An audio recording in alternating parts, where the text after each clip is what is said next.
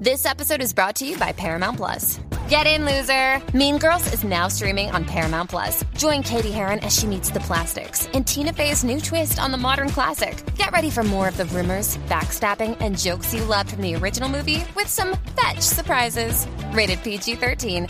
Wear pink and head to ParamountPlus.com to try it free.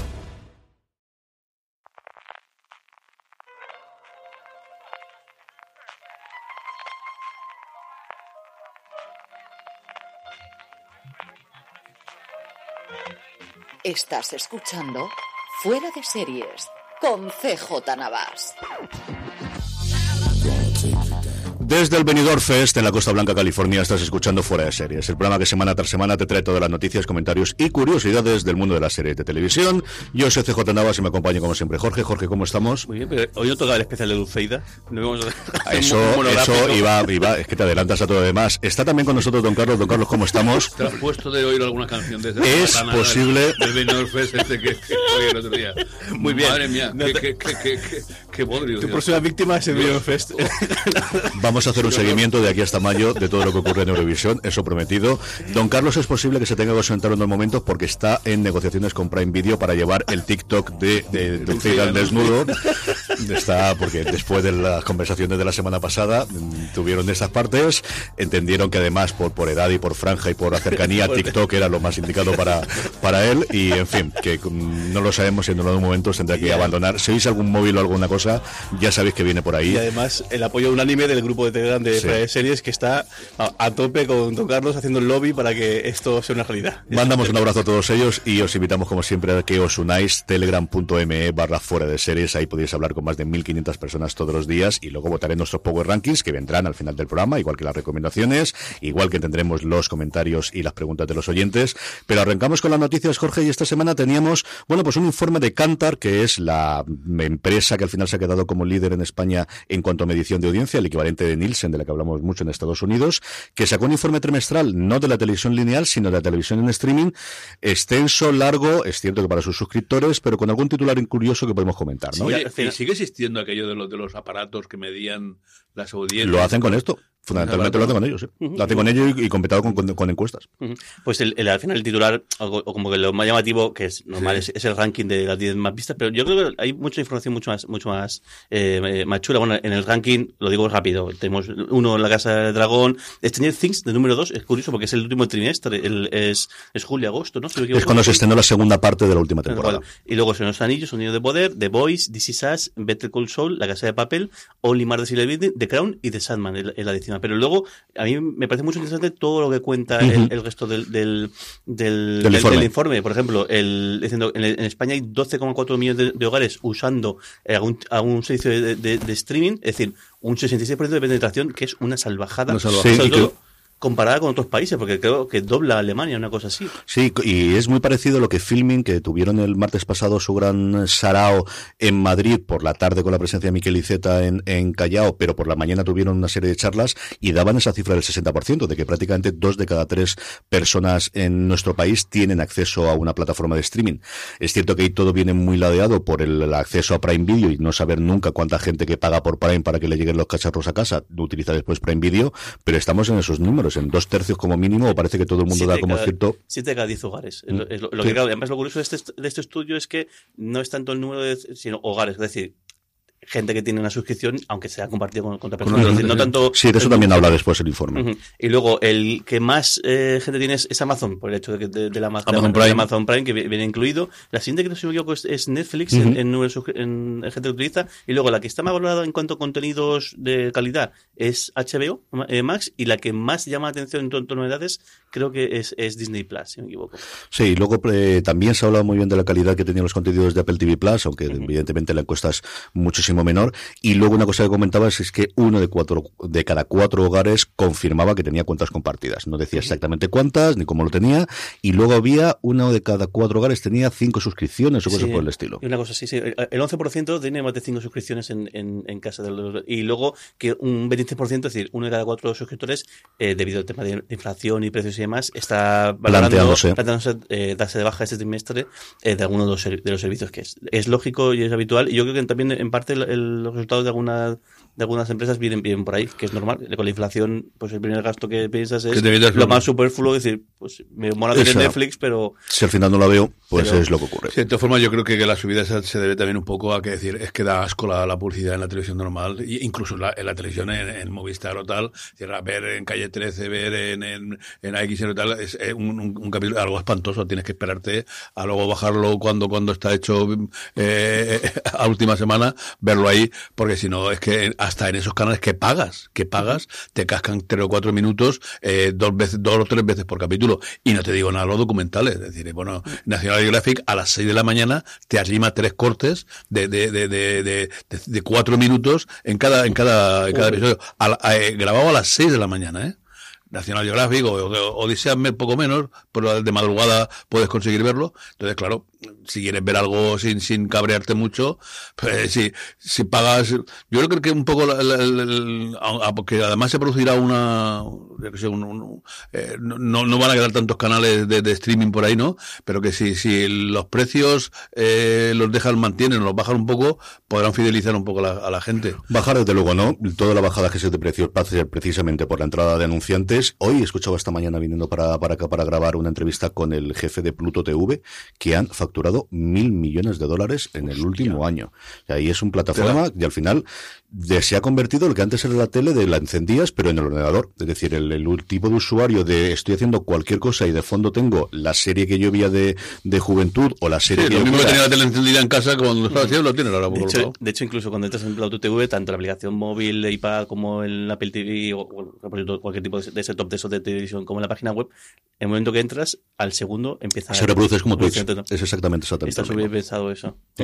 En fin, que veremos por dónde evoluciona todo, qué efecto tienen las subidas de precios de las distintas plataformas, como comentamos la semana. Bueno, hoy hablaremos precisamente de ello de. Apple TV Plus, la entrada de los anuncios, o al menos la posibilidad de tener con anuncios en todos.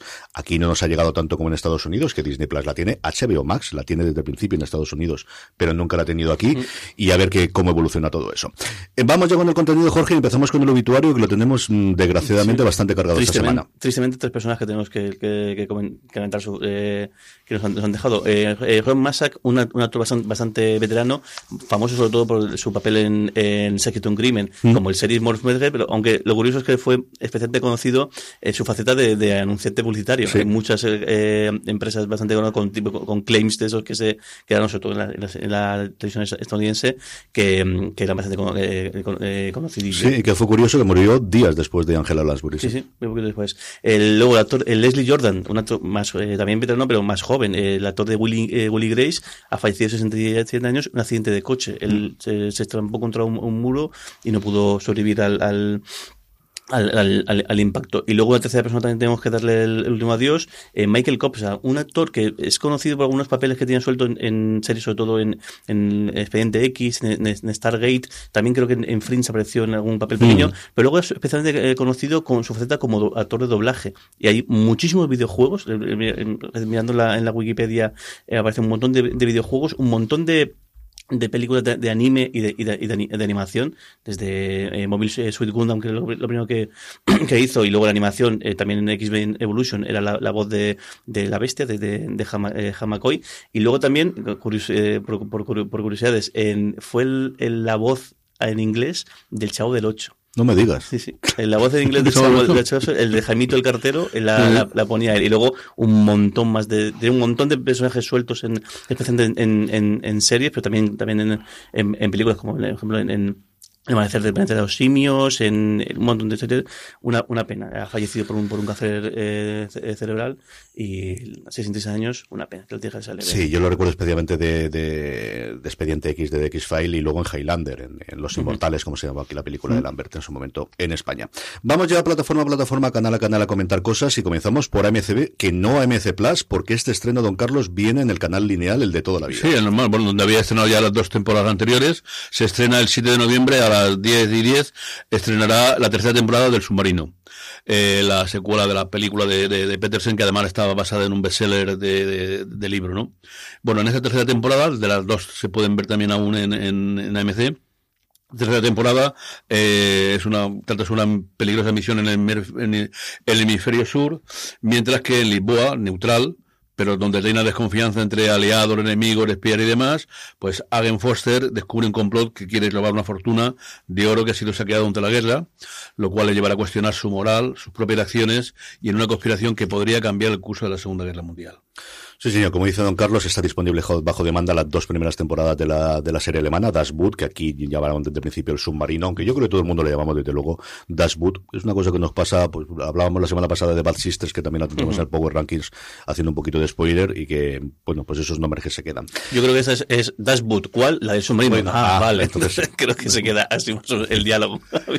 Tiene algunos capítulos en la película así eh, opresivos, ¿no? La, verdad que vivir en un submarino de ser algo terrible. Sí, terrible. Sí, eh, vamos con Apple, que presentaba resultados trimestrales hace nada, apenas unos días, pero que en su plataforma, o en su, mejor dicho, en su vertiente audiovisual, tiene bastantes cositas que comentar, Jorge. Sí, sobre todo la, subida, la, que más nos afecta, la que más podemos comentar es la subida de precios de, sus servicios. Han subido eh, todo menos el, menos el de videojuegos, pero tanto Apple Music, el servicio de streaming de, de, Música, Apple One, que es el que engloba un poquito todo el servicio de golpe, y especialmente Apple TV Plus, ha subido de precio. Hasta ahora creo que era la más barata, o si no, de las más baratas que, mm. había, que eran 4,99 euros euros, al mes, pues 2 euros más. Eh, ahora va, a pasar a costar 6,99 euros al mes. Y luego tenemos ahí la, la, curiosidad de lo del plan anual. Sí, que, no hemos sido capaces de verlo, porque en Estados Unidos existe y aquí yo no he sido capaz de hacerlo, pero Jorge tiene el plan anual. No sé si ha sido que lo han quitado temporalmente o han decidido eliminarlo fuera de Estados Unidos. No lo sé, yo, yo tenía, porque claro, lo, además lo cuentabas tú en, en, streaming esta semana, que el, durante un año y pico tuvimos eh, Apple TV Plus gratis porque por tener, cuando,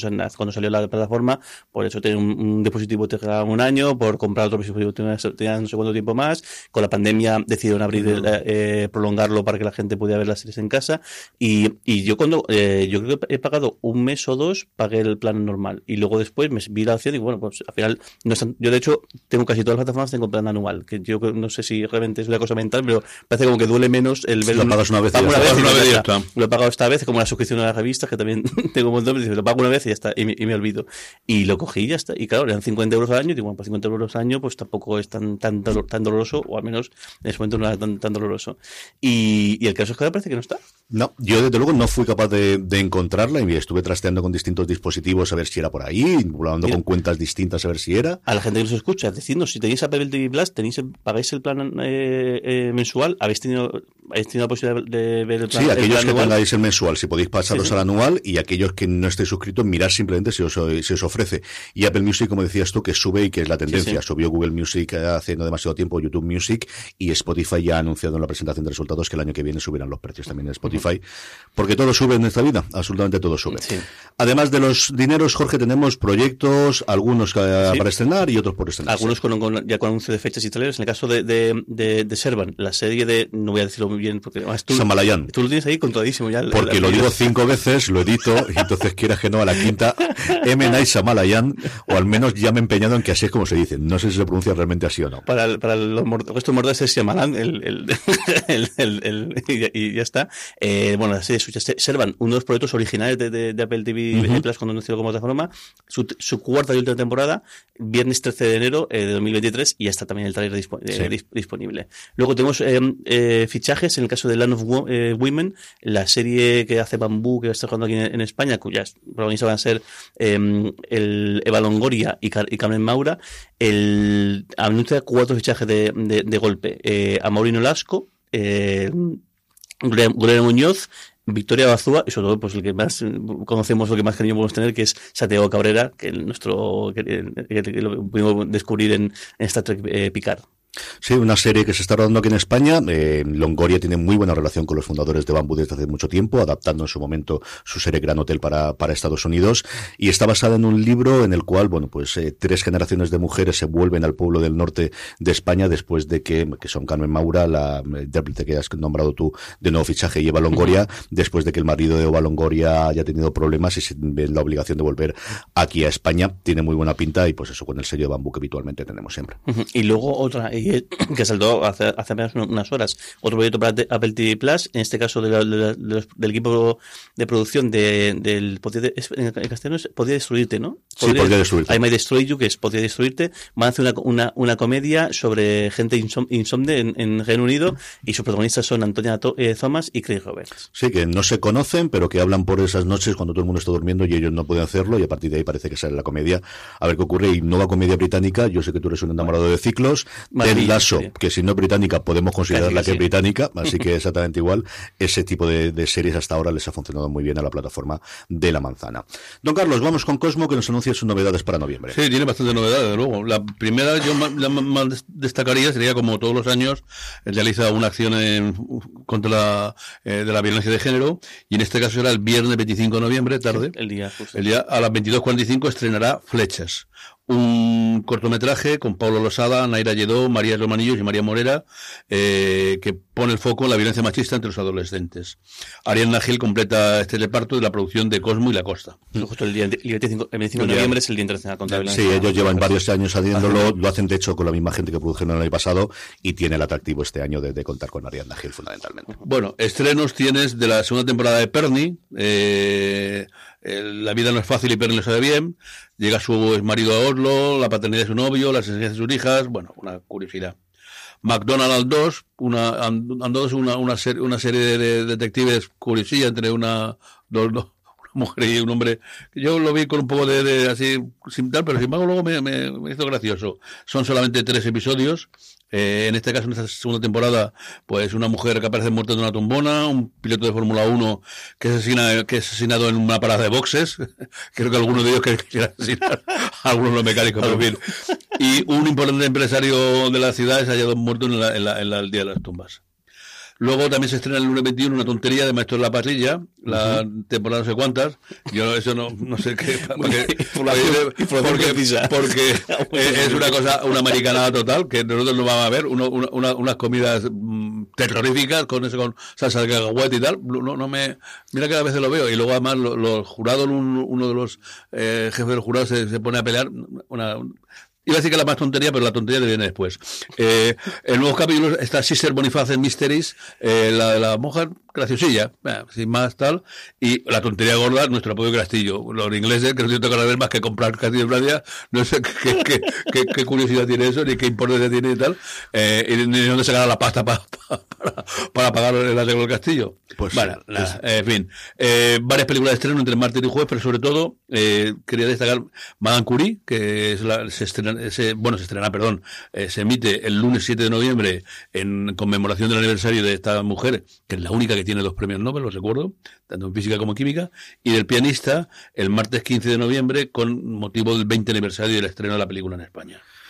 Muy bien, pues vamos con Disney Plus, Jorge, que tiene una noticia importante, importante, especialmente para todos los aficionados a Doctor Who, los que quedan y los que hay, que estaban pues eh, fuera de Estados Unidos y eh, que, donde emiten BBC América desde hace un tiempo y especialmente fuera de, del Reino Unido y de Irlanda, totalmente huérfanos. Es una serie que aquí ha sido maltratada y sé perfectamente por qué es, porque al final las audiencias no eran tan grandes para el lineales y cobraban mucha pasta la BBC por la licencia. Uh -huh. Bueno, pues tenemos novedades para todos los Jubians. Sí, y además el propio actor el que va a encargar al a la decimoquinta, decimoquinta encarnación del, del, del, doctor en, en Cuti Gadwa lo, lo, lo, mencionó en directo en un, en, un, en un track show. Y es que a partir de noviembre de 2023 eh, Disney Plus va a ser la encargada de, de, emitir todo lo que va a estar por venir de Doctor Who, es decir, no catálogo, no catálogo antiguo, en el resto del mundo, quitando, o sea, fuera del, del ámbito de la BBC, es decir, fuera de Irlanda y de, y de Reino Unido. Justo además coincidiendo con el 60 aniversario del, de la serie. Lo que no es seguro, por lo vi la noticia y luego vi por ahí, porque antes de, la, de esta nueva temporada va a haber tres, espe tres especiales con, con, con, David Tennant, que bueno, no sé si es spoiler decir esto, bueno, el decimotercer doctor eh, acababa convirtiéndose otra vez en David Tennant, que ya había sido previamente el, el doctor, va a ser el decimocuarto, y esos tres especiales van a cerrar después con, con el paso en, en, en Cuti eh, Gadua. Eh, parece ser que en noviembre o un poquito antes van a ser esos, esos especiales y luego ya cuando empezará el, cuando se vamos seguros si sí o si no se emiten fuera lo, lo, comentaremos. Sí como dice Jorge las temporadas anteriores hay algunas disponibles en España en Amazon Prime Video si no recuerdo mal. Creo que todas las anteriores a Jodie Whittaker y todo ese bloque de, de, las últimas temporadas incluido el que se estrenó la semana pasada el cierre de Jodie Whittaker con el motivo del centenario de la BBC y estos tres especiales con David Tennant que se van a estrenar en el Reino Unido en noviembre que seguimos sin saber internacionalmente cómo se van a distribuir. Como os digo una cosa que ha pasado desde hace mucho mucho mucho tiempo al menos en nuestro país Saltamos a HBO Max, que tenía notición esta semana, y es que por fin ha encontrado a su eh, Kevin Feige, o mejor dicho, sus Kevin Feige. Y es que va a ser Peter Safran, que ha sido el productor ejecutivo de los últimos grandes éxitos en cine, empezando por Aquaman, que no olvidemos que ha recaudado mil millones de dólares, que no hay tantas películas que recientemente. Decir, éxito de, ta de, taquilla. Brutal. Sí, por la película yo, yo, la vi, madre mía, ahí deja mucho sí, que. Pero mira, ahí está. Ahí estás en qué canal, después, ya, ya, ya y les funciona y luego el nombre propio desde luego de la que se encargaría un poquito de toda la parte de la producción y del día a día y de toda la parte ejecutiva detrás de las cámaras y de alguna forma la mente pensante o el que va a dar un poquito de armonía o de coordinación de la parte creativa que sería ni más ni menos que James Gunn que tiene precisamente dos estrenos pendientes en Disney Plus. Uno que se va a producir dentro de nada que es este especial de Navidad aunque se estén en noviembre de los Guardianes de la Galaxia y luego la tercera película de los Guardianes de la Galaxia que además tendrá que hacer promoción con ella porque tendrá que estar en el contrato el caso es que ha firmado un acuerdo de exclusividad de cuatro años los dos, se van a dedicar únicamente a DC, afecta a tanto a cine como a series como a animación. Se crea un nuevo estudio llamado DC Studios dentro del conglomerado de Warner Media Discovery. Y de inicio lo que no va a afectar es a todo lo que se está haciendo de Joker con su segunda película, que quedaría al margen, aunque entiendo que algún input tendrán ellos, a todo lo que se va a hacer con The Batman después de la última película. Y también recordemos que está en marcha la serie sobre el pingüino con el personaje que vimos previamente en la película. A esta semana también saltaban el, la noticia de que esa serie que iba a haber sobre Linterna Verde, la cosa a, va a acabar bastante mal. Están todos los guiones hechos, los actores contratados y de repente han decidido cambiar el protagonista de los distintos Green Lanterns que ha habido a lo largo de la historia. Se ha alargado el showrunner, el guionista principal y showrunner con los ocho episodios escritos y veremos qué ocurre. Y a Berlanti le han dejado con, bueno, pues con, con un marrón interesante y a esta gente exactamente igual. De verdad que la, la, el, el, el, personaje está maldito. ¿eh? Está totalmente maldito para su adaptación audiovisual visual. Es cierto que Reinhard Reynolds ha logrado hacerse ahora una carrera solamente riéndose sí, sí, de cómo fue aquello, pero era una de las grandes escenas que había. Y luego, por lo demás, lo que tenemos es, hablábamos en su momento cuando hablamos del MIPCOM, de la presentación de The Head, que es la serie que produce Media Pro con pasta sobre todo de Hulu Japón, quien realmente compraba más era Hulu Japón, que aquí estrenó originalmente Orange, en esos arrebatos que le da de vez en cuando a la plataforma cada dos o tres años de de repente sacamos una serie y luego nos olvidamos de tener series que había entrado después en HBO Max y que os dije, yo creo que esta se estrenará aquí y efectivamente nos llegará a la plataforma el 22 de diciembre esta segunda temporada en el que la acción se traslada de la Antártida, la primera, eh, donde ocurría la primera tanda de episodios, a un buque científico en el punto Nemo del Océano Pacífico, donde nuevamente pasan cositas, porque si no, no tendríamos serie, emoción. y esto es lo que tendríamos. Y todo esto concluimos con aniversario, y es que cumplía esta semana un año de la llegada de HBO Max a España, no de HBO como tal, que sus series veíamos pues desde los tiempos de Canal Plus pudiendo verlas, y posteriormente de HBO España, ese cambio con todos los problemas de los subtítulos y de los nombres y de lo demás que puedan decir, pero vamos, el caso es que HBO Max como tal no fue la panacea que esperábamos de que todo iba a funcionar bien cuando funcionaba mal la plataforma de HBO España, pero aquí hace un añito de Y estuve tentado porque pusieron un tweet diciendo, eh, cumplimos un año, ¿qué fue lo primero que viste en nuestra plataforma? Y estuve a punto de poner en la pantalla de juego del login. o sea, estuve a esto de, de poner. Lo que pasa es que luego recordé que yo, el, la pantalla, es que me este momento estaba en Bélgica. Y, y entonces, claro, daba el error en login, luego No. cerraba la aplicación, eh, lo, lo, lo, lo, conté, que daba el error en el login, pues Sí. está fuera de España. Entonces, claro, cerrar la, y es una cosa tan, tan complicada como cerrar la aplicación, volver a abrirla, poner el login, y entonces ya me dejó, Ya, ya me, digo. me dejó entrar, o sea, en un, en un arranque de, de, de, de hacker absoluto conseguí hacerlo.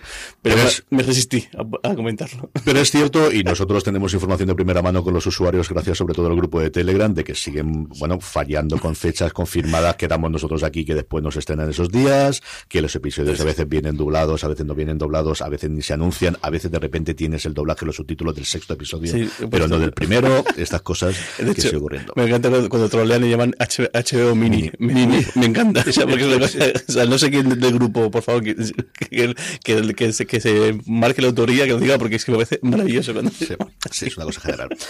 Don Carlos, saltamos a Netflix. Bueno, pues tres cositas de Netflix. Una, eh, Élite mm, comienza el rodaje de su séptima temporada y confirma el, la nueva, el nuevo reparto. Mireia Balic, eh, Fernando Líndez, Gled Abrasimov, Iván Méndez, Alejandro Barracín y para mí sobre todo Maribel Verdú. eh, son las nuevas, los que se unen al reparto. Y además Nadia Al-Saidi y Omaya Ayuso que le toman personajes de temporadas anteriores y continúan en esta séptima temporada en la serie que, que crearon Carlos Montero y Jaime Vaca y que van a dirigir esta temporada Lino Escalera, Menafité, Roger Wall y Ana Vázquez. Sí, sobre esa cosa, yo no sé qué manía, no sé qué trascienda o qué fondo hay, porque la serie no la crearon ellos. Es decir, la serie la creó Carlos Montero con Darío Madrona. Os lo puedo asegurar porque tengo la nota de prensa y no más. Es que tuvimos un fuera de series live con la segunda temporada en el que vino Omar Ayuso precisamente y Dana Paola y los dos creadores de las series y estuvimos después de, cenando y lo que no cenando con ellos dos. Y algo tuvo que parecer a pasar a nivel interno que cuando se hizo la renovación por la quinta y la sexta temporada, de repente Darío Madrona salió absolutamente de todo. Entiendo que sigue saliendo de los créditos porque honestamente no he visto las últimas temporadas que aparecen en algún sitio, pero toda la nota de prensa lo sacan y ponen a Javier Vázquez en las últimas notas de prensa. Es una cosa que yo no había visto jamás, el que te quiten la autoría de la serie. No sé qué tipo de acuerdo habrá detrás o qué tipo de follón habrán tenido detrás. Eh, rodaje de la séptima que no estaba confirmada, que confirmaron con esta noticia, y una sexta que se estrena en cuestión de un mes, si no recuerdo mal. Más cosas, don Carlos. Bueno, pues un estreno. Eh, en enero se estrenará La chica de la nieve, eh, basada en la novela Superventa de Javier Castillo, que ha vendido más de un millón de ejemplares en España. Rodada entre Málaga y Madrid, pues llegará en, en enero a Netflix. Eh, en Málaga, en la cabalgata de Leyes de 2010, eh, el, el momento mágico del año se torna una pesadilla para la familia Martín cuando su hija Maya desaparece entre la multitud. Eh, miren, una periodista de prácticas comienza una, una investigación paralela a la de la inspectora Millán, que despertará aspectos de su pasado que deseará olvidar. Con la ayuda de su colega periodista eh, Eduardo, que es José Coronado, Miren no parará hasta encontrar a la niña. Eh, son seis episodios, producida para Netflix por Atípica Films, y promete al menos el tema ser interesante. Ay, me sigue fascinando que se vendan un millón de libros de algo de en nuestro país. Desde luego que sí. Y luego, pues una, una noticia tristona, ¿no? Porque ni más ni menos que la primera serie original de Netflix deja de aparecer el próximo mes. Lilyhammer, la magnífica y sensacional película, aunque yo la he tenido que ver subtitulada porque no lo he titulado, de, de, de Steve eh, pues eh, vence el acuerdo de 10 años eh, ahora mismo y desaparecerá la plataforma. Eh, Lilyhammer fue realmente el comienzo de la transmisión, aunque realmente no fue una primera serie original de Netflix, puesto que era un programa que se transmitió con licencia de, de una canal noruego TVNRK. Empezó a transmitirse 12 días antes, pero superaron en transmisión a la de Noruega por el servicio de, de, de, de, de las empresas de los gatos y también en buena parte por la promesa de no comerciales. Desde luego, si no lo habéis visto, no debí de perderos esta, esta serie que a mí me pareció magnífica. Sí, señor, y que la leyenda, bueno, la leyenda se lo he oído yo directamente a Ted Sarandos de cuando habló en su momento con Steve Zandt, que le preguntó cómo vais a emitir la serie, y Sarandos dijo, bueno, pues todos los episodios los pondremos disponibles la primera temporada. Y dice, pero eso es una locura. Y dice, ¿y qué hacéis vosotros con los álbumes de los de la música? De la música. Y con eso acabó la discusión con Steve Zandt. Qué bueno. Además dice que, que el director le, le, le encantaba el, él como músico, ¿no? Porque toca la, Sí, sí. con, con Bruce Springsteen y como eso, que le encantaba. Con la Sí, al final es, es una, una es un personaje, es un Silvio de, de Los Soprano pasado de vueltas y viviendo en Lillehammer intentando vivir allí. Es una comedia curiosa. Tiene, sí- bueno, algunos momentos deliciosos. ¿eh?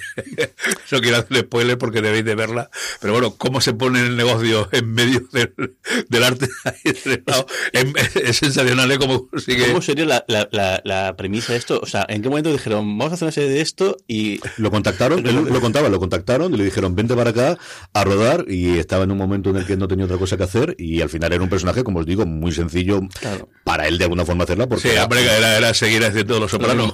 era fundamentalmente volver a hacer de, de Silvio Dante. Jorge, sección que yo tiene renovaciones antes de los estrenos de la semana, que tenemos unos cuantos rapiditamente esta semana. Sí, y, y también tenemos unas cuantas, unas cuantas cancelaciones. Eh, esto, esto, la- la más sorprendente, Netflix ha cargado Bad Crimes, que era una serie de animación y se ha cargado a mitad de su producción. Ni siquiera se ha estrenado, por supuesto no se va, no se va a llegar a, estrenar.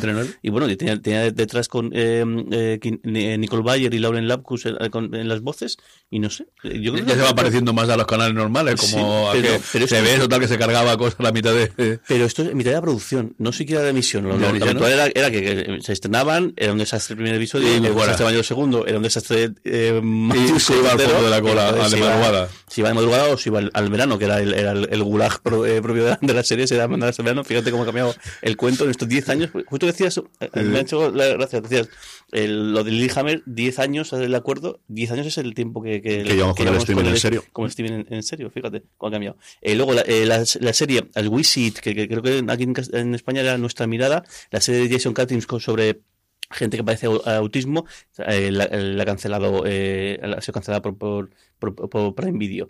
Eh, la CW va a cerrar también eh, Nancy Drew con su cuarta, cuarta temporada y luego la que da la, más sorprendente, eh, City Hill el, el drama que, el, que aquí se veía en Movistar Plus, el, el, el drama con ese que vi con tan irrecono irreconocible, eh, basada en Boston, tercera temporada va a ser, va a ser su última, y nos deja un poquito con lo mismo. Yo justo más me he puesto con esta serie el último mes y, mes y medio, quizás la tercera temporada alguna cosa me chisguea un poco, me tenía un poco, pero que bueno, que, la, que los guiones estaban bien y la actuación era muy, muy, muy buena. Yo vi en verano la primera, creo que es una serie... Eh, clásico o antiguo, depende cómo quiera verlo. Yo creo que es una serie más de hace 10 años que a día de hoy, pero sigue teniendo que está muy bien. El, eh, ya no solamente Bacon, sino sobre todo Aldis Hodges, que aquí es un actor que me encanta, que lo vais a poder ver como Hawkman ahora mismo en, en Black eh, en Black Adam, que tiene todavía pendiente de estreno la, la, vuelta de, de eh, Redemption aquí en nuestro mm. país. Y ya han fichado para un nuevo proyecto. Efectivamente, que tiene una adaptación de la... Ay, señor, me saldrá, de, de las novelas superventas de, de, en Estados Unidos,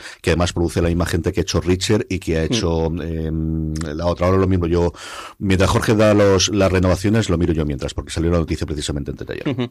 y, el, y, luego las renovaciones tenemos, eh, por un lado, el Lionsgate Plus ha anunciado que P-Valley, que esa serie yo no la tenía en el, en el radar, pero la premisa es bastante, bastante eh, interesante. Eh, tercer tema que es, es la, la, vivencia es en un club de, en un club de striptease en, en, en el de tal Mississippi y parece que, que, la crítica es muy muy buena. Luego el, estoy mirando y tanto medios como IMDb tiene una, una altísima. Eh, Starz eh, ha, renovado The Seven Queen para una segunda temporada. La ABC ha dado el Back Nine, y esta sí, esta sí, podemos decir Back Nine de verdad, a The Rookie Feds, el spin-off de The Rookie, que pasa de 13 capítulos a 22, aquí como manda, como, como antiguamente ha ocurrido de verdad. Eh, Industry, el, la serie de, de, de, HBO coproducida con, si no equivoco, con, con la BBC, en, centrada en, un, en, una, en una empresa financiera de, de Londres, tercera temporada, otra que también parece que le funciona muy bien a nivel de crítica, y luego eh, Girls Forever eh, de, de Peacock, también tercera, tercera temporada. Sí, que además la ha comprado Netflix. Lo que ocurre mm. es que las dos primeras temporadas de esta serie, que se ha hablado muy bien de ella en Estados Unidos, y que aquí evidentemente, porque como no tenemos Sky Time, todavía no nos ha llegado, no tenemos las dos primeras, de un grupo pues de Spice Girls, para que os hagáis una idea, que vuelven a reencontrarse 20 años después e intentan volver al estrellato, que es muy divertida, yo he visto algún episodio, es muy divertida, y que la tercera temporada la ha comprado Netflix para tenerla allí. La serie que ya va a protagonizar al Discoches es Alex Cross, que se va a llevar Cross, basada en la serie superventas de James Patterson, y como os decía, eh, la producción ejecutiva viene de la misma gente que ha hecho anteriormente el... Eh, me saldrá... Uh, otra vez. Richard, ¿no? Estoy? Richard, efectivamente. Eso es lo que tenemos. Muy bien, pues vamos con los estrenos, que hay unos cuantos esta semana. Empezamos por el lunes 31, Jorge, que tenemos hasta cuatro distintos. Sí, tal, cual tenemos, en, por lado, en, en, Netflix tenemos desde dentro eh, Inside Man, el MC, eh, MC Plus, en este caso sí que es MC Plus, no en la convención, entonces es Christian, que este me dejó, me llamó mucho atención el, el trailer, que es un gángster de, de, en, en, Roma que de repente empieza a tener, notas una, unas llagas en las manos, al final unos, unos estigmas en las manos, y luego encima resucita, o eso parece ser, a una a una amiga, a una, una vecina drogadicta y bueno, pues esta, esta, estas cosas que hace que, que, que, empiece, pueda escalar un poquito dentro del, de la escalera de, ahí, mafiosa de, de, de Roma. Eh, This England, eh, ahí está el Plus y luego eh, The White Lotus, la tercera segunda temporada que llega ya a HBO Max y que encima CJ no va a comentar porque ya podido ver. Sí, yo he podido ver lo que han pasado a prensa, que son cinco de los siete capítulos que tiene esta segunda temporada. Eh, me ha gustado tanto como la primera, no, pero no pude parar de verla. Eh, cambia dos personajes, solamente se mantiene el de Jennifer Coolidge, en el que la que vemos ya casada y con los problemas del matrimonio después del eh, inicio. Trasladamos totalmente la acción, en este caso nos vamos del Hawái a eh, Sicilia eh, visualmente es espectacular. O sea, ya no solamente el resort, que es un resort cinco estrellas, sino sobre todo la campiña y especialmente los palacios. Tienen cuatro o cinco momentos que van a lugares de allí que son sencillamente impresionantes. Y nuevamente, pues esa eh, cosa que tiene Mike White de, de, de, sarcasmo y de meterse el dedo en la llaga de los problemas personales, de los problemas familiares y de las relaciones. No hay tanto papel o no tanto peso como tenían en la primera temporada, especialmente empezando con Murray Bartlett, el, del personal de la, del, del, hotel. del hotel como se ha dicho.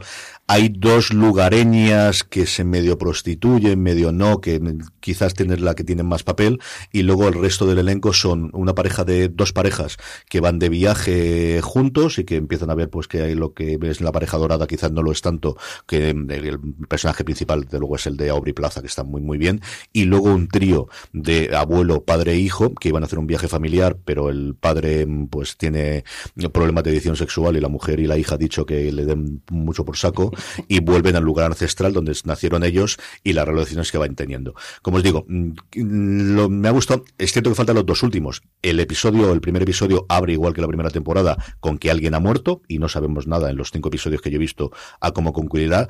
Me ha gustado tanto como la primera no, pero mmm, los devoré. Realmente me los cargué uno detrás de otro. Así que si os gustó la primera temporada de The Wild Lotus, acercaros la segunda que se estrena, como os decíamos, el lunes 31. Don Carlos, martes 1 para celebrar el 1 de noviembre. Pues nada, una tontería monárquica, joven en Alteza de no sé qué Netflix. Eh, eh, John Loyal, una serie dramática que sigue la historia del príncipe Wilhelm de Suecia, que llega al prestigioso internado de Hildescar, donde por fin va a tener oportunidad de explorar su verdadero yo y descubrir qué vida, de tipo de vida quiere realmente. Trabajar no, pero en fin, descansar ahí sí. En fin, eh, eh, seguro, seguro que la veré, no, no, no la pierdo. Vamos el miércoles 2, Jorge, que volvemos a tener cinco estrenos. Sí, Madre mía, y, esta y es semana. el, el, el, día de, de, de, los estrenos de, de, series con muchas temporadas. Por un lado, en, en, en XN Chicago Fire, la décima tem eh, temporada. Luego, estáis en, en el caso de Disney, Disney Plus, tenemos tres. El primero, este, hablando de bomberos, Estación 19, sexta temporada. Anatomía de Grey, temporada número 19, 19 nada, y luego reboot, el, el, el, el, reencuentro, que sí que está estrenando de esta primera temporada, que luego ahora acabo y, y comentas esta, esta, serie porque a mí la premisa me llama mucha atención. Y luego también tenemos en, en TNT, tenemos de Rookie, que su quinta temporada. Bueno, ¿Sí? ya Matt Fillion, ya, ya, ya habéis, visto, habéis visto que ya ha dejado su gafe total desde que fue Castle, que día me ordenando los libros, vi los tres o cuatro novelas que tiene de Castle ahí, cojeándolo, sí. y con esta serie de Lobo, eh, ha, ha roto el maleficio que tenía de, de, antes. Seguimos sin tener noticias de quién va a traer el spin-off, que comentaba Jorge que ya le han dado temporada completa en Estados Unidos a The Rookie Fed. Eh, yo entiendo que lo traerá TNT si puede, pero no sé qué ocurrirá. Y luego este reboot, como decía Jorge, aquí rebautizado como reboot el reencuentro en Disney Plus, que es la nueva serie del co-creador de Mother Family, lo primero que hace después pues, de, de, la serie que marcó un antes y un después, desde luego las comedias, cinco años sí? seguidos, y se llevó en su momento el Emmy Mejor Comedia, que a mí me ha encantado. Yo he visto la mitad de la temporada y lo que hace es una comedia de éxito a principios de los 2000, pensar en vuestra comedia favorita de esa época, de los problemas creces, de líos de casa, la que queráis, que 20 años después una mm, cómica de las de ahora, de las que no tiene tantas risas y no tiene la parte social eh, y que está más o menos en boga, llega a Hulu, que quiere hacerle un contrato porque ha tenido una película que se ha estrenado y que ha tenido muchísimo éxito y quiere que hagan una serie, y ella dice que en vez de hacer una serie nueva, lo que quiere hacer es un reboot de esa serie original.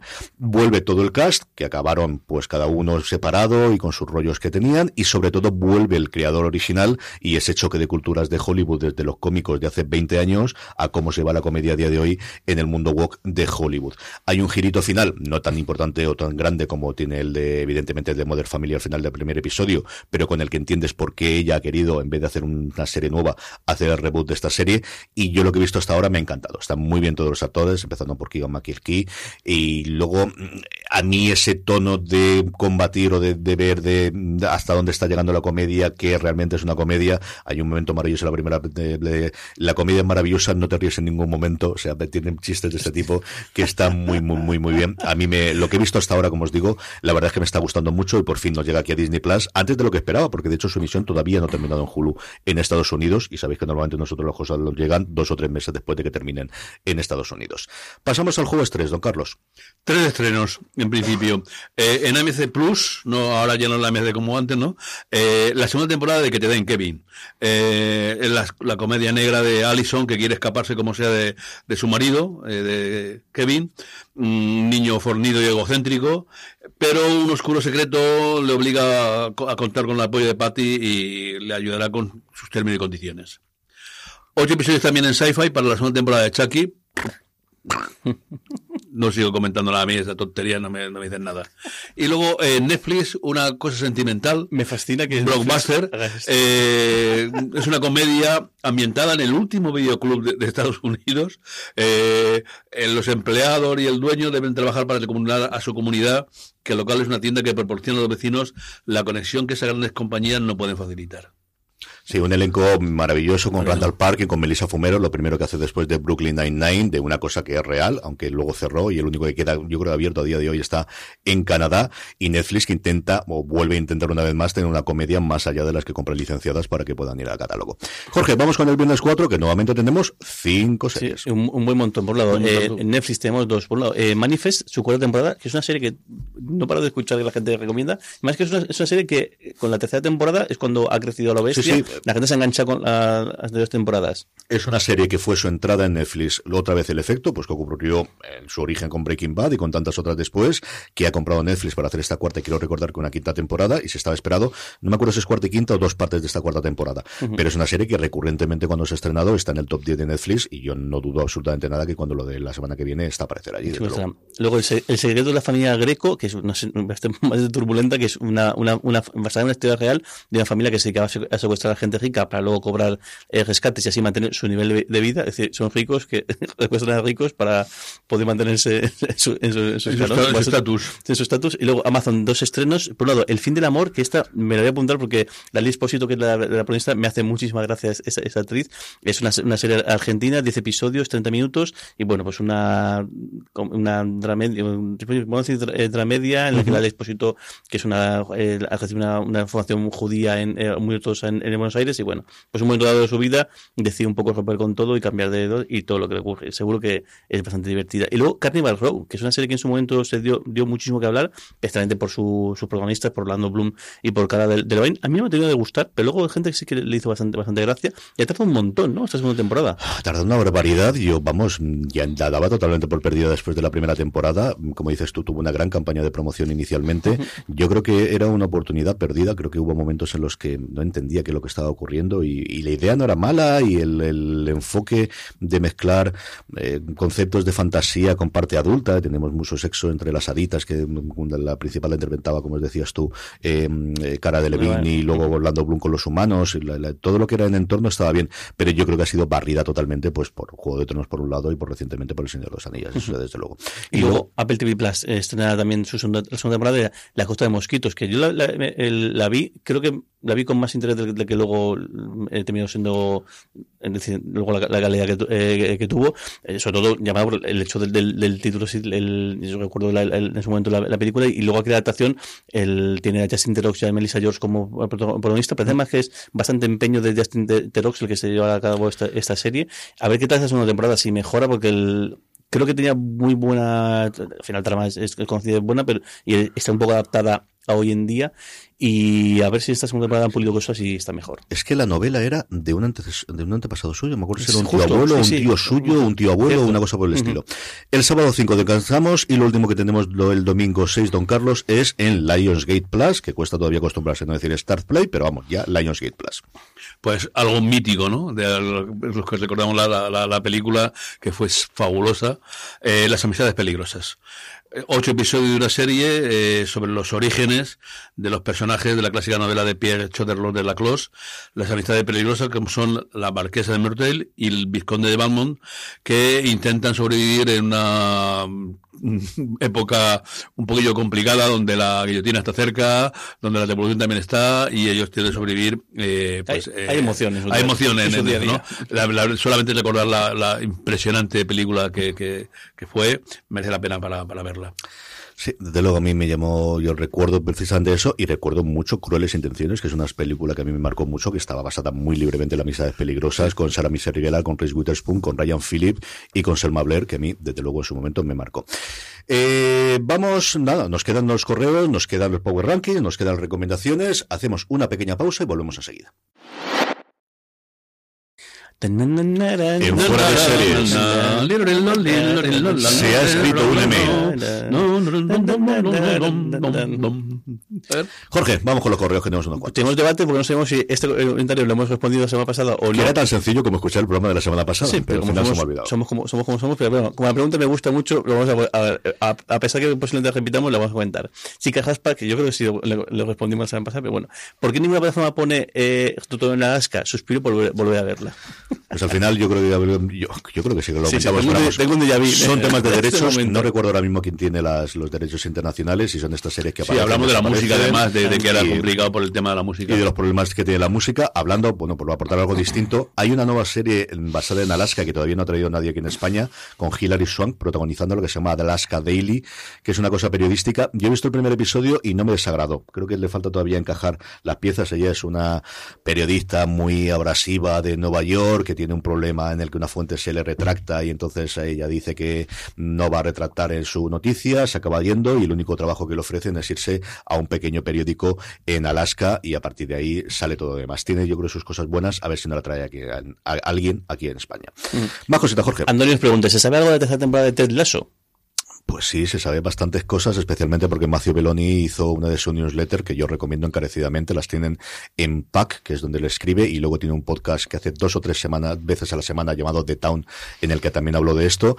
Ted Lasso, la tercera temporada es la primera en la que el creador de la serie no está, en el que ha cogido todas las riendas su protagonista, en la que ha cogido Sedaris todas las riendas, y está con muchísimos Sudeikis, perdóname, y está cogiendo muchísimos cambios. Todo lo que se anuncia era, por un lado, problemas de, de pasta, porque la gente está bien pagada, pero sobre todo porque aquellos que combinan ser actor con ser guionista, como el Goldstein y tal, pero el resto de los actores no tantos, y luego que Sudeikis ha decidido, mm, conforme tenía los guiones, ir cambiándolos absolutamente todo. Que de la noche a la mañana decidió, por ejemplo, un episodio llevárselo a Ámsterdam, que no es como me lo llevo a la calle de al lado, o que decido que en vez de en este estudio, estoy en el otro.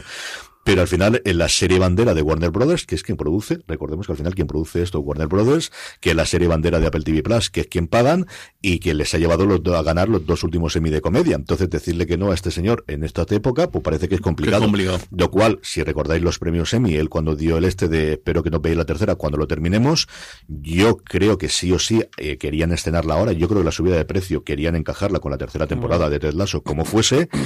Espero, mm, vamos, y sobre todo mm, eh, Apple esperará estrenarla antes de la ventana de los semi, que se cerrará en torno a abril, mayo del año que viene, pero como os digo, está teniendo muchísimos más problemas ahora que Kevin Lawrence se ha marchado del- de la producción ejecutiva del día a día y lo ha dejado todo en manos de Sudeikis, por lo que yo he podido leer, como os digo, especialmente a Matthew Belloni en, en The Pack. Ray Conen nos dice, enhorabuena por los programas, especial por los anillos de, de, de- de poder. Pues muchas gracias. Aprovechamos para hacer un poquito de spam. Universo Tolkien. Tenéis el- disponible ya el análisis de todos y cada uno de los episodios y un especial que rodamos este pasado lunes. Alex Barredo, Jorge Navas aquí presente y un servidor analizando lo que nos ha parecido esta primera temporada que hemos disfrutado mucho. cos- Cosas que nos ha gustado, cosas que hemos echado de menos o lo que queráis, pero en general yo creo que es un programa Hombre, de... spam no es, es publicidad. Bueno, eso, eso, eso, como lo decimos al final. Así que Universo Tolkien, y si nos queréis ver las caras, ya sabéis, YouTube. Es mucho más divertido. eh, YouTube, sobre todo el penúltimo episodio, el, el que tenéis disponible en YouTube, el que analizamos el último episodio de la serie, por ver a Alex Barredo, youtube.com barra Forest. Y algo, algo, nos, algo organizaremos para dar... Algo para- tenemos que ir haciendo, porque ya veremos a ver el tiempo que nos falta hasta la segunda temporada, desde luego. Y, y algo tenemos que hacer con Alex, que tenemos mucha ganas de seguir grabando, que nos lo pasamos muy Y bien. de hecho, justo esta pregunta de, de, de Dailo Sánchez viene, viene, viene a colación. Dice, ¿tenéis alguna estimación de cuándo llegará la segunda temporada de La Casa del Dragón y Los Señores de Poder? Pues no había nada oficial hasta esta mañana que he leído una newsletter de Vulture, de ahora se me ha ido totalmente de Joe Adalian, en el que era la primera entrevista que hacía Casey Blois, el mandamás de HBO, después del éxito del fin de, de La Casa del Dragón, y Casey Blois aquí decía que están trabajando en los guiones, están preparándola, pero que no la esperemos antes de 2024. Que él 24. cree que no llega en 2023, que no la esperemos antes de 2024. Tú que has estado escuchando los podcasts oficiales de Prime Video, esta gente parece que ya los guiones sí que estaban en ello y que estaban incluso rodando en Están Londres, rodando, ¿no? de hecho están rodando en, en Londres. Yo además sigo varios de los, las dos actrices en las stories que parece tontería, pero Ya, por ejemplo, el caso de Ismael Cruz Córdoba ya está caracterizado el, el, el, o sea, sin el bigote este que ha tenido en, todos los, los que ha ido, entrevistas y demás. Por cierto, eh, Ismael Cruz Córdoba sale en un capítulo de, del gabinete de las curiosidades de, de Guillermo, del Toro y varios, eh, igual, es decir, que están rodando, que sí que están rodando en, en otro. De hecho, el, after show último del, del oficial de Amazon Brain se nota que están ahí los creadores, están en, en, un, en una caravana de estas que típicas que aparcan fuera de, de la zona de, rodaje. Yo creo que van a, van a, que van a apretar la máquina todo lo posible, seguro, seguro, seguro, y más aún yo creo que yo creo que por cómo ha ido la cosa, imagino que, que Amazon intentará no coincidir con la Casa del Dragón de nuevo. Si pueden, estrenar, si pueden estrenar desde luego antes de final de año, lo intentarán hacer, pero al final son producciones muy grandes y es cierto que aquí por lo que dicen los creadores también de las entrevistas, ya estaba terminada la serie hacía mucho tiempo. O sea, llevan como siete, meses, eh, siete meses con la serie terminada, cosa que sé perfectamente que con la Casa del Dragón no era así, porque había todavía, cuando nosotros nos pasaron los screeners un mes antes de, estreno, todavía había FX perdido en hacer. un dragón. sí, sí, sí, pero había una escena en el cuarto, el quinto, en el quinto episodio, creo recordar, que era un minuto y medio de imaginación. Bueno, como al final lo que hacen los actores cuando tienen que interpretar, no hay más. De hecho, en, en, el, en esas pequeñas piezas que, que colgaba HBO después de cada, de cada capítulo, el, comentando el penúltimo, diciendo, dice, no, claro, dice, en este momento dice, aquí hay un dragón, y dice, claro, hay un hombre con una pértiga, con una cabeza de dragón, para que menos te quedes más, dice, sobre todo para, para que fije la mirada, porque claro, el, luego pues el dragón es como es, pero claro, a menos que, que, que mires hacia dónde va, a la, la, cabeza. Y dice, claro, y es un ejercicio de, de imaginación potente, potente, porque claro, el, entre que te, sí que dice que, como te ponen los aspersores, o sea, los ventiladores de esto y los efectos, pues como que te metes un poco, pero claro, al final estás viendo a un tipo con una pértiga, con una cabeza de dragón, con lo cual, pues, no es lo mismo que luego cuando, cuando, cuando se ven en, en, en, el, episodio. el, episodio. final. Una o dos preguntitas más, Jorge. El, el, el comenta, Dacho dice, ¿no os parece que Better Sol ha sido recibida, ha, recibido menos premios y atención de la que se merece. Para mí es una de las grandes series de los últimos años. Yo creo que atención, al menos en medios, en críticas, de lo que yo puedo leer, yo creo que no tanta. Yo creo que se cogió con cierta reticencia inicialmente cuando iba a ser una comedia, cuando ya se convirtió, se rumoreó que iba a ser lo que posteriormente lo fue. Yo creo que no, y especialmente a partir de la primera temporada, sin ningún género de dudas, yo creo que luego el seguimiento que ha habido por parte de la crítica de lo que yo puedo leer y escuchar, sí, que ha sido, al nivel y hablarse cosas que yo creo que se planteaban antes de poder ser mejor serie que Better que, que, Breaking Bad, ¿no?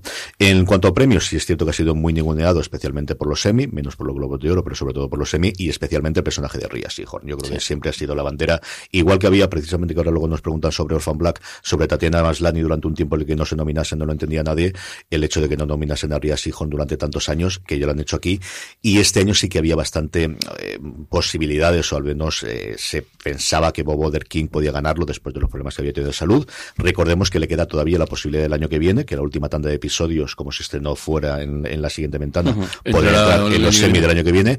Y en cuanto a los globos de oro, sabremos algo de, en cuestión de un mes. También hay que ver qué repercusión o qué interés van a tener los globos de oro, que está todo el mundo que no sabe exactamente lo que hay.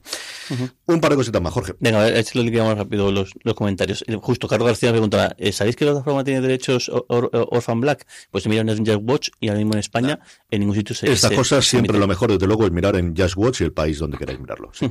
Berto Novan pregunta, ¿para cuándo vuelve el podcast de Universos a Trek?